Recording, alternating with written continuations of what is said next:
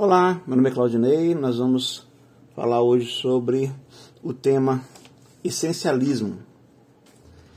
É, Ministério Leão de Judá, princípio B do terceiro bloco de aperfeiçoamento, é, lição, a décima lição né, de 24. O público-alvo são os visionários já, né? É, é, porque os efetivos seriam até a lição 8, né? A lição 9 em diante já são os visionários é, aula avançada, portanto, né? É, e a frase referencial dessa aula, é, Essencialismo, né, cujo título é Essencialismo, é o seguinte: sem desconsiderar nossa existência terrena, temos que basear nossas vidas na essência divina. Ok? Então, esse seria a frase referencial. O versículo chave, né? Que vai nortear a lição é: portanto, não conhecemos a justiça de Deus e procurando estabelecer a sua própria justiça, não se sujeitando à justiça de Deus, porque o fim da lei é Cristo, para a justiça de todo aquele que crê. Romanos 10, 3 e 4. É, bom, o objetivo da lição é diferenciar a mentalidade essencialista da mentalidade existencialista, a saber de que forma e saber de que forma elas podem ser agregadas, ok? Então, essencialismo, existencialismo são duas correntes, né, de mentalidade filosófica, enfim, de pensamento, que se opõem, né? E a gente então vai tentar entender um pouco dessas duas, dessa oposição, dessas duas correntes, né, de pensar. Pergunta-chave: qual é o contexto? Então, eu vou reler aqui né, o, o versículo-chave para a gente pensar no contexto. Portanto, não conhecendo a justiça de Deus e procurando estabelecer a sua própria justiça, não se sujeitaram à justiça de Deus. Porque o fim da lei é Cristo, para a justiça de todo aquele que crê. Romanos 10, 3 e 4. Bom, é, aí nessa passagem, então, é, de alguma maneira aí, Paulo está tentando mostrar aos judeus e aos gentios que só é possível a salvação pela fé em Jesus. Né? Não há outro caminho, né? É, porque o fim da lei é Cristo, né? Então ninguém vai ser justificado por cumprir a lei, por fazer as obras, né? Então, é, em Cristo né, se resume né, toda a proposta, todo o pacto, né, todo o encaminhamento de salvação do ser humano. Né? Bom, como nós podemos entender essa passagem? Né? É, bom, mesmo que nós vivamos moralmente paramentados, né, cheios de, de é, agregados religiosos, né? Isso não garante uma vida que agrada a Deus, pois ela se pauta em conveniência e não na legítima negação de si. Então, assim, é como se, por mais que a gente faça aquilo que a, a convenção religiosa nos orienta, né, nos conduz, seja andarmos, é, sermos pessoas higiênicas, sermos pessoas honestas, serem pessoas saudáveis, pessoas amigáveis, que se vestem de maneira decente, que é, busca né, ter uma família, né, ter um emprego e, e, e corresponde bem a isso, né, sendo um bom uh, funcionário, né, um bom patrão, enfim, né, que trabalha né, com seus clientes ou com sua, uh, o seu contato com pessoas, seja profissionalmente, seja pessoalmente, de maneira própria, de maneira adequada, né? É, de maneira razoável, que com seus filhos e na esposa também há um trato adequado para todo esse convívio, né?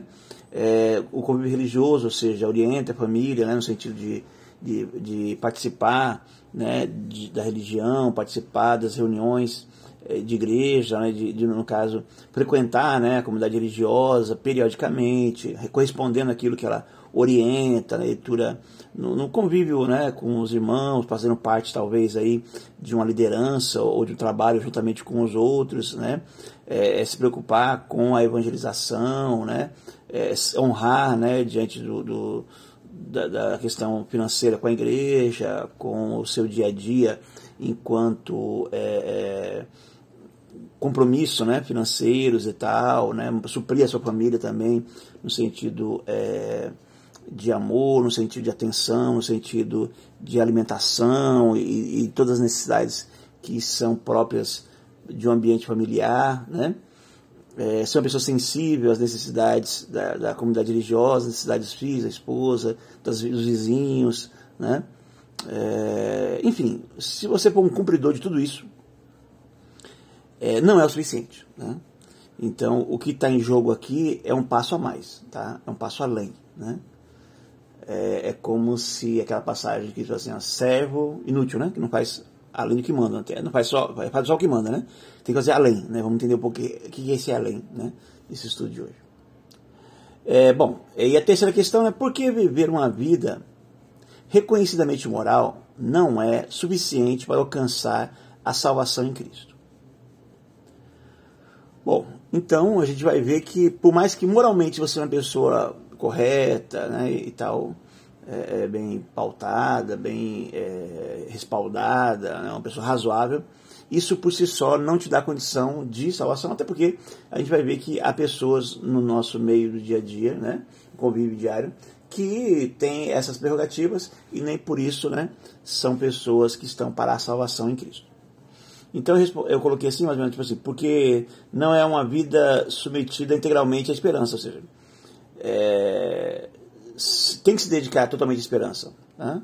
que seria a vitória de Cristo, a ressurreição. Então é, é possível agradar a Deus só né, na integralidade. Né? Uh, aí eu cito aqui Romanos 12, 1 2, né, quem conhece, né? Rogo-vos, pois, irmãos, pela compaixão de Deus, que apresentei vossos corpos como sacrifício vivo, santo e agradável a Deus, que é o vosso culto racional, e não vos conformeis com esse mundo, mas renovar pela, né, é, é, mas transformável né, pela renovação do vosso entendimento, para que é, alcance né, a, a, perfeita e agradável né, vontade de Deus, alguma coisa nesse sentido, né, talvez eu tenha errado algum ponto aí, mas no geral é isso, né, essa questão de nós é, nos sacrificarmos integralmente né, para a missão e de modo que o nosso proceder seja um proceder que vai transformar o social e não nós nos deixarmos conduzir pelo social, que a gente vai chamar, vai perceber aqui que esse conduzir pelo social seria o segundo, a segunda fase, né? A gente vai ter que alcançar o além, né? Que seria a terceira fase, que a gente vai ver aqui. É, bom, então, essencialismo né, é o nosso tema. O essencialismo, gente, é uma corrente filosófica que faz oposição a o existencialismo, tá? Então temos o existencialismo de um lado e o essencialismo do outro, tá? O essencialista busca entender o que são as coisas e quais a sua finalidade, ou seja, construir conceitos, generalizar, identificar seu espírito, né? a essência, tá? Então, essa ideia de essencialismo. Buscar elementos que possam oferecer é, validade universal que representa seu caráter, sua identidade. Se atém ao centro, ao núcleo, ao ideal. Tá? Então, assim, quando você pensa, o que é uma questão essencial o essencialismo? É quando você vai procurar naquilo aquilo que é, mais, o que é próprio, aquilo que dá identidade àquilo. Né? Então, é, por exemplo, qual que é a essência de um cavalo, para assim dizer, né? o conceito de cavalo? é ser um animal grande, quatro patas, enfim, né? Então você vai tentar achar que tem uma crina. Então, é, é elementos que dão é, sentido àquele, àquele ser, aquela coisa, né? Isso seria a essência da coisa, tá? Então, é como se nós temos aí essa maneira de encarar a coisa é, essencialista. Já o existencialismo é, se atém ao indivíduo, ao que é particular reconhecendo sua mutabilidade, sua circunstancialidade no tempo e no espaço. Então, enquanto o essencialismo ele tenta achar aquilo que é universal, aquilo que é genérico, aquilo que é determinante, que dá característica geral, O existencialismo, o existencialismo, por sua vez, ele tenta achar o que é, é, particular, né? o que é próprio do, do né? por exemplo, do cavalo seria no caso, em vez de, de que o cavalo é um ser de quatro patas e tal, seria que ele é, ele é preto, né? então ele acaba escuro, né? então é uma particularidade de um cavalo específico, né? É, e aí no caso a sua é, o existencialismo procura né, olhar a coisa no tempo e no espaço, ou seja, ali naquele momento ali, né, naquela circunstância especificamente não numa coisa genérica que, que ultrapassa o tempo e o espaço. Né? É fortemente identificar, é, identificado no evolucionismo de Darwin. Né? Não há essência, pois tudo está em processo de transformação. Então, dentro do darwinismo, né, as coisas vão ser num processo de mutação, né? mutação constante, onde não há uma essência que, que é determinante. Né? Bom, e para poder explicar um pouco melhor sobre isso, né? Nós vamos aí, eu me é, lancei mão aí de um trabalho é, escrito por Kierkegaard, né? Soren Aber Kierkegaard. É, ele foi um filósofo, teólogo, poeta, crítico social, né? ele é dinamarquês, e durante sua carreira ele escreveu textos críticos sobre religião, né? É, sobre o, cristianismo, né? propriamente dito, né? moralidade, ética, psicologia e a filosofia da religião. Né? Então, um filósofo, um teólogo né? É de grande ponta, né? de grande é, volume, né? É, conhecido, muito conhecido tanto no meio é, filosófico, né?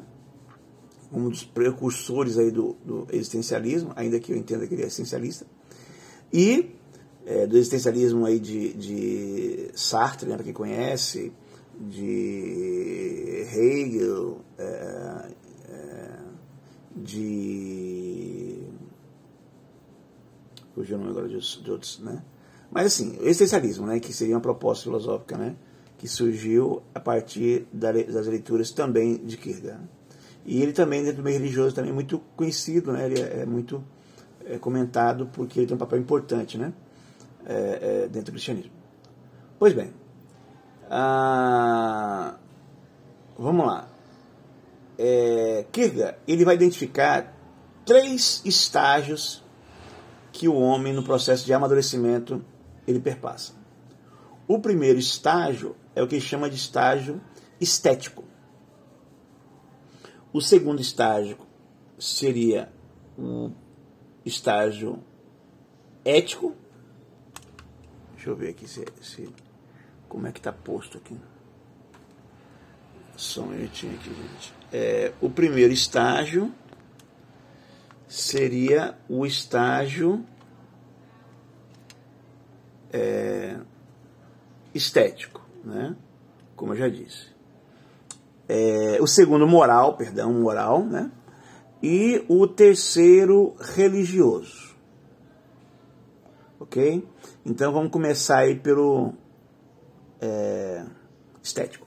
Bom, quando a gente fala estético, né, é uma coisa mais de corporeidade, né?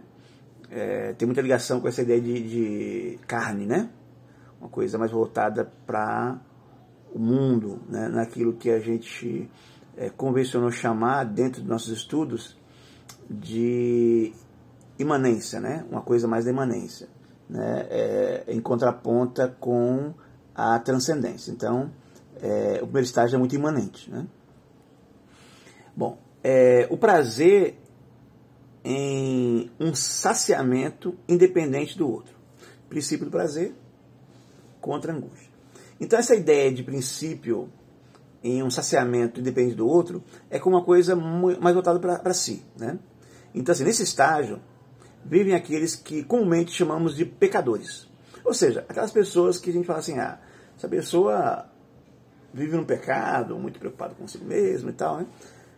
Então, é, pessoas que se propõem a uma vida dissoluta, em que seu bem-estar está em primeiro lugar. Acho que talvez o grande exemplo que a gente encontra aí é na história do filho pródigo, né?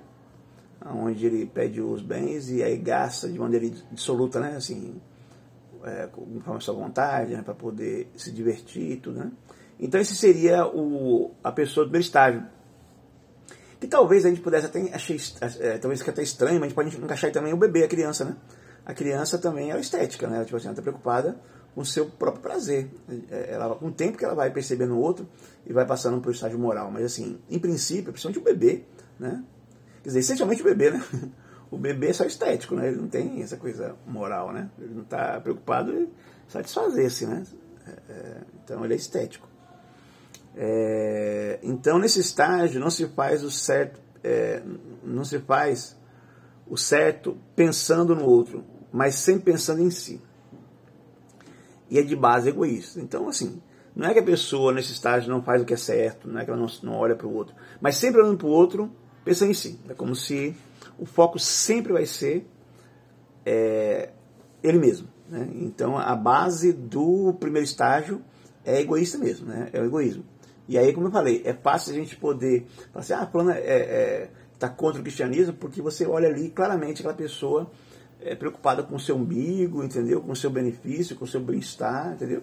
Se ela for prejudicada, tem uma coisa que é certa, mas se ela vê que vai tomar prejuízo, então ela faz o errado mesmo, entendeu? Porque ela está mesmo voltada para ser beneficiada, ok? É... Bom, por que princípio do prazer? Pois seu prazer é ser mais importante, independente da realidade e do outro, né? Então, o foco mesmo é, é o prazer dela. Né? Se tem uma realidade ali, ela tenta mudar a realidade para atingir o seu, né, o seu ganho. Se tem um outro ali, ela tenta é, manipular esse outro, né, e, na medida possível afastar, ou até né, fazer com que esse outro tome prejuízo e afaste né, de uma maneira é, é, e não atrapalhe né, o seu processo. É, por que contra a angústia? Porque nesse estágio a pessoa luta o tempo todo para fugir das angústias. Não que não aconteça isso com os outros estágios, né? mas no segundo, segundo, a realidade é considerada antes de tomar decisões que visem afastá-lo. Então, assim, é, no segundo estágio, também luta-se contra as angústias, né?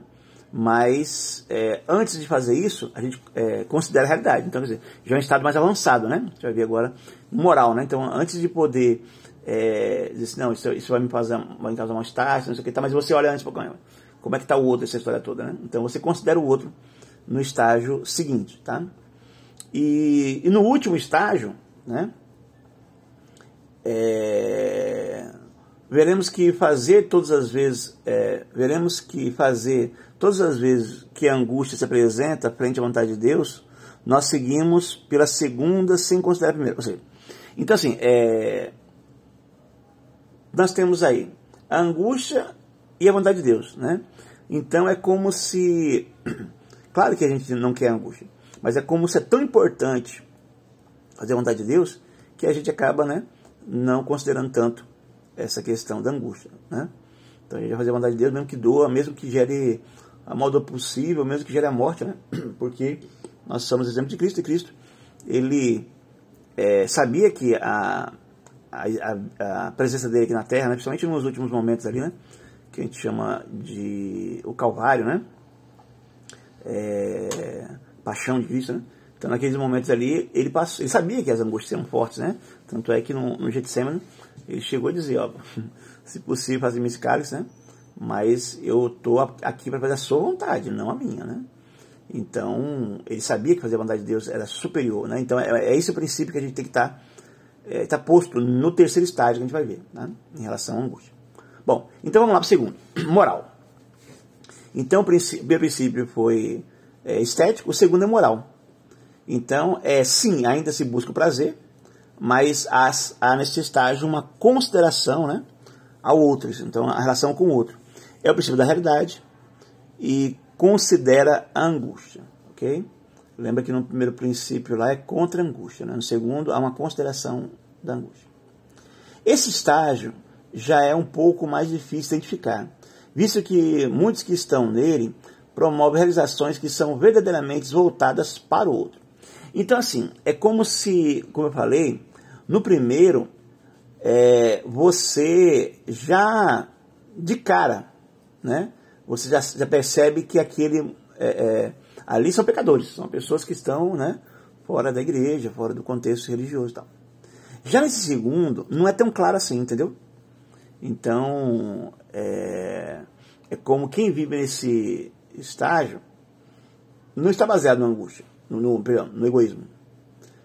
É porque nesse estágio, que é o estado moral, a gente já percebe preocupações genuínas para com o outro. Ou seja, a pessoa realmente está preocupada com o outro, né? E aí muitas vezes ela rompe muitas vezes coisas que seriam para o seu prazer, para a sua vontade, porque ela quer fazer uma coisa para o outro. Né? Então existe esse tipo de renúncia né, em relação ao outro. E isso muitas vezes que confunde. É, então é, não se caracteriza então diretamente com o que chamamos de pecador. E por isso se confunde com a mentalidade cristã.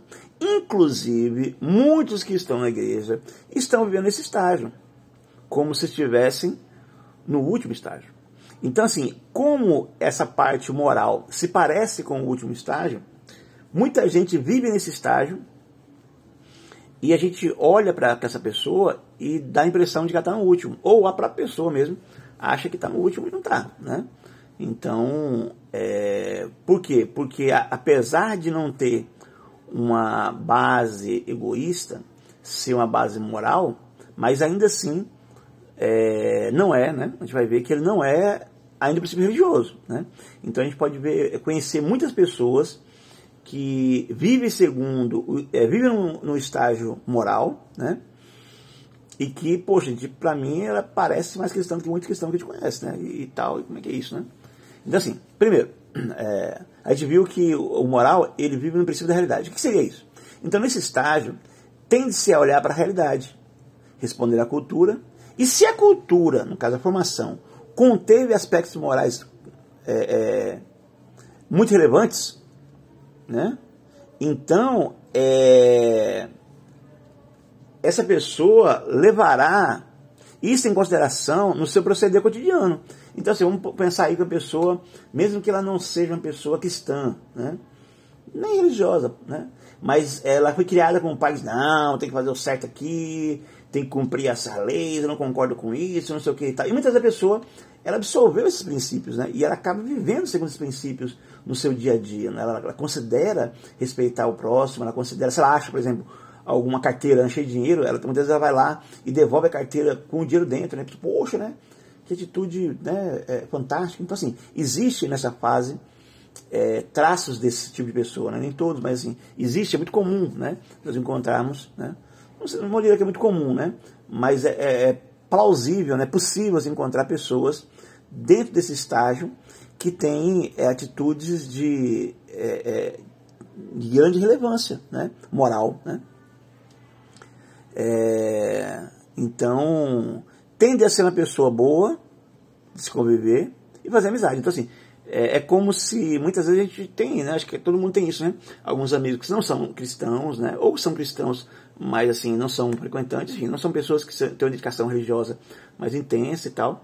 E até não são cristãos, até muitos, até ateus e tal. Mas é, são pessoas de boa de conviver, são pessoas que você confia, né, e tal, são amigos que você de trabalho, colegas que se tornam amigos, que você muitas vezes é, é, sabe que aquela pessoa vai fazer por você quando você fizer por ela, ela tem um cuidado com, sabe, você confia, por exemplo, deixar seus filhos com essa pessoa, porque sabe que ela não vai prejudicar os filhos, porque é uma pessoa que, que, que é, tem uma índole boa e que gosta de criança, enfim. Então a gente encontra pessoas com essas perspectivas, né? E são pessoas né, que fazem parte do segundo estágio. Né? É, mas, mas há que tomar cuidado, que ainda não estão falando né, de, é, do estágio mais importante, pessoas religiosas. Né?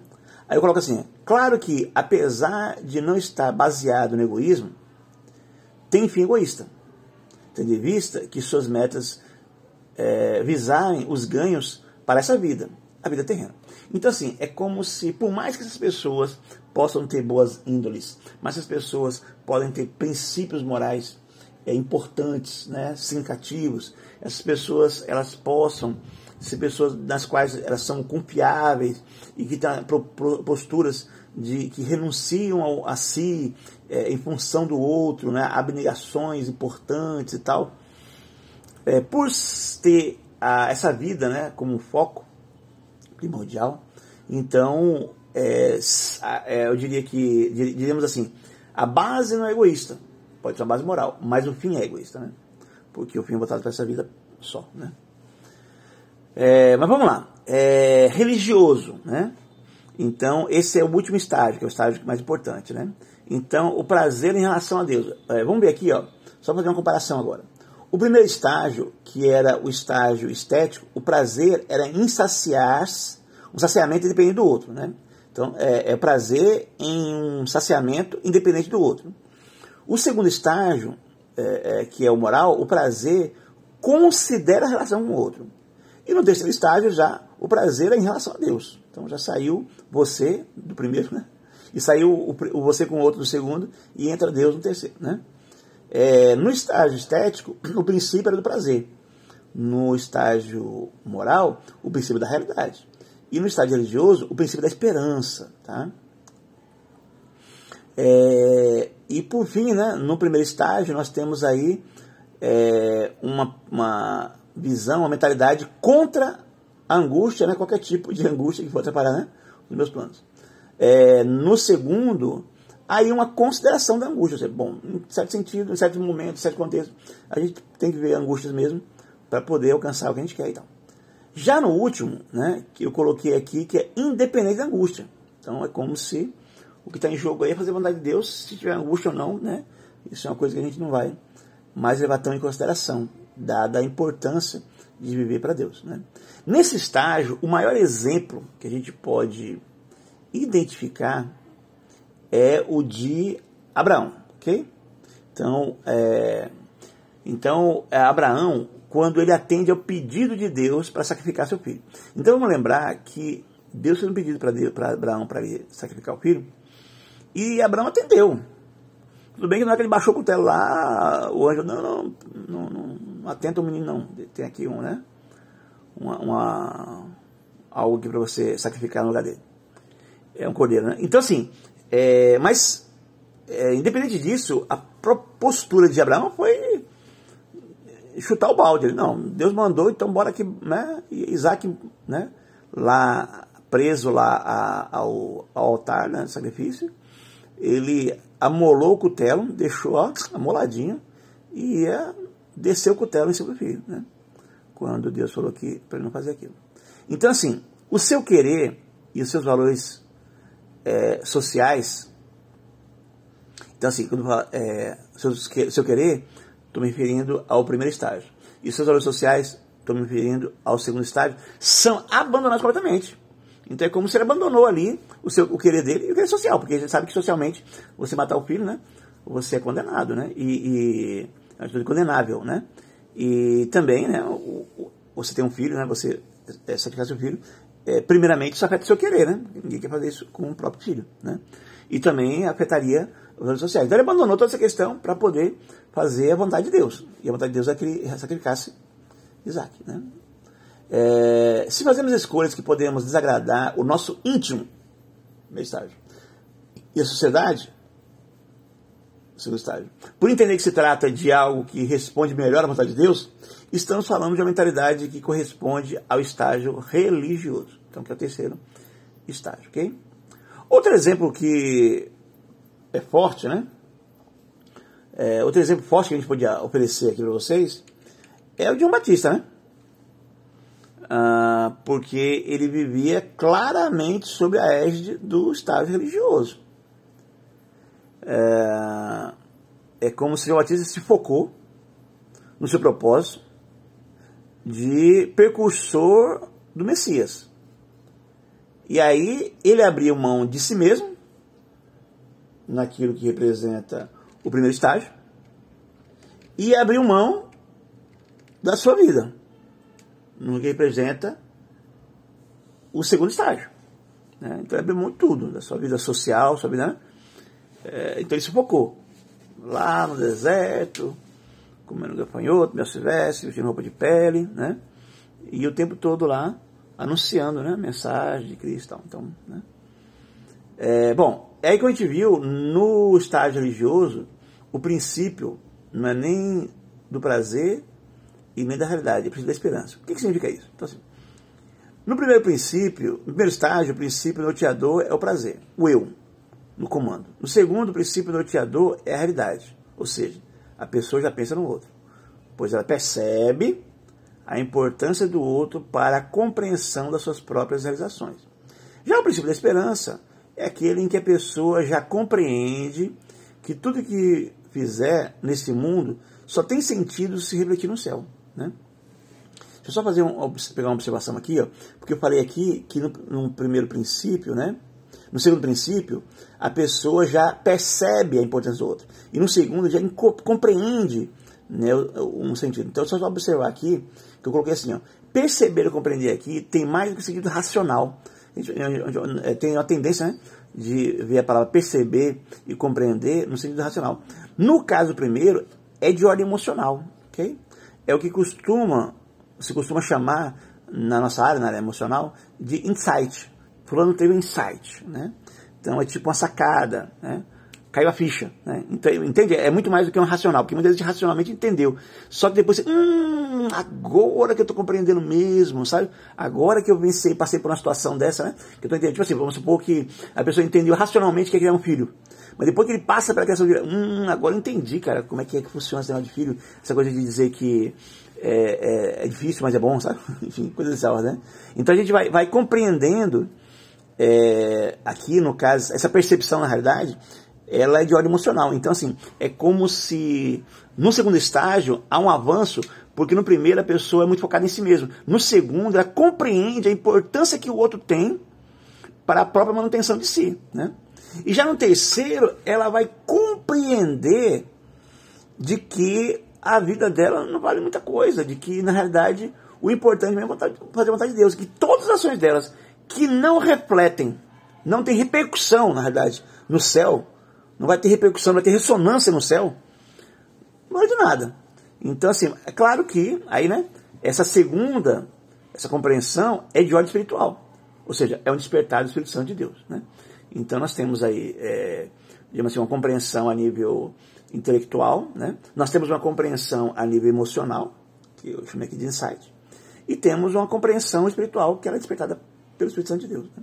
Então, é quando a pessoa avança, né? Quer dizer, na realidade ela está no estágio egoísta, depois ela avança para moral, percebendo o outro, e depois ela avança mais para o estágio religioso, né? Que aí tem o papel do Espírito Santo, que é quando você começa a ter uma compreensão de que, poxa, se o que eu fizer é, não for para agradar a Deus, não vale nada né? Mesmo que aquilo me agrade, mesmo que seja o que eu quero, mesmo que seja meu querer, mesmo que seja uma coisa que eu, poxa, busquei, que eu idealizei, que eu acho que seria importante para mim, não sei o que e tal. Mas, se daquela forma, daquele jeito, eu perceber que não é o ideal para Deus, não é o que mais Deus se agradará, é como se eu abandono ali e vou para a vontade de Deus, porque é justamente agradar a Deus, fazer a vontade de Deus, né? corresponder o que Deus propõe, propõe né? atender aquilo que a Bíblia nos ensina. Tudo isso é o que há, porque é a partir daí que você está fazendo alguma coisa que vai ter reflexo no céu, vai ter ressonância no céu, vai poder ser, é, quando você chegar no céu, aquilo vai estar tá lá ainda enquanto um legado, né? Porque as coisas que ficaram na terra, né? A terra ficarão, né? Ok? Então, assim, seria esse o, o aspecto geral né, dessas três, dessa lição que fala da essência, né? Então, você sair da aparência, né? Daquilo que é existencial para a essência, para aquilo que é essencial. Tá? Então, recapitulando, né, a gente viu que essa lição faz parte dos blocos da dualidade, né? que essa dualidade, como é, era as primeiras, né? que as primeiras dualidades eram o quê? Era é, amamentação, desmame, né? Aí depois a gente viu é, ideal real, imanente transcendente, né? Ah, ética do princípio, né? Ética do, do cuidado, né? A gente viu também é, é, desejo da carne, desejo do espírito, enfim, lógica do espírito, lógica da carne, enfim, essas dualidades, né? Então isso também é dual. E esse tem correlação direta com aquela lição que norte, né? É, e na lição norte, que é a segunda lição, né, lá do início do, do ano passado, é porque assim, ó, na realidade, só para vocês entenderem uma coisa importante, cada lição de. Como são oito lições por ano, é, cada lição é, de um ano, no mês do ano, corresponde no mês do, do ano anterior. Por exemplo, a primeira lição desse ano, se você está no segundo ano, ela faz correlação com a primeira lição do ano passado. Você está no terceiro ano, você já faz correlação da primeira lição do ano passado e do ano retrasado, entendeu? E, no, e faz uma tríade. Então, por exemplo, você está na quinta lição de um ano X, né? Então, é, que, é um que representa o terceiro ano né, de estudo. Que no caso são oito por ano, no caso, somando aí dá 24, né? Então, 8 mais 8, 16, mais 8, 24. Então, se você está na quinta lição do terceiro ano, essa quinta lição do terceiro ano, ela faz correlação direta com a quinta lição do segundo ano e com a quinta lição do primeiro ano, né? Fechando aí uma tríade. Como a gente está aqui no segundo ano, então, é, por enquanto, essa lição, essa segunda lição do segundo ano, ela faz correlação direta com a segunda lição do primeiro ano. E qual é essa lição? É norte, né? E nessa lição norte, olha qualquer passagem, para você ver como está relacionado, né? Que é Colossenses 3, 1 a 4. Diz assim, portanto, se já ressuscitaste com Cristo, buscai as coisas que são de cima, onde Cristo está sentado à destra de Deus. Pensai nas coisas que são de cima, e não as que são na terra, porque já estáis mortos, e a vossa vida está escondida com Cristo em Deus. Ok? Então, é, deixe as coisas que são aparentes Deixe as coisas que são do mundo né?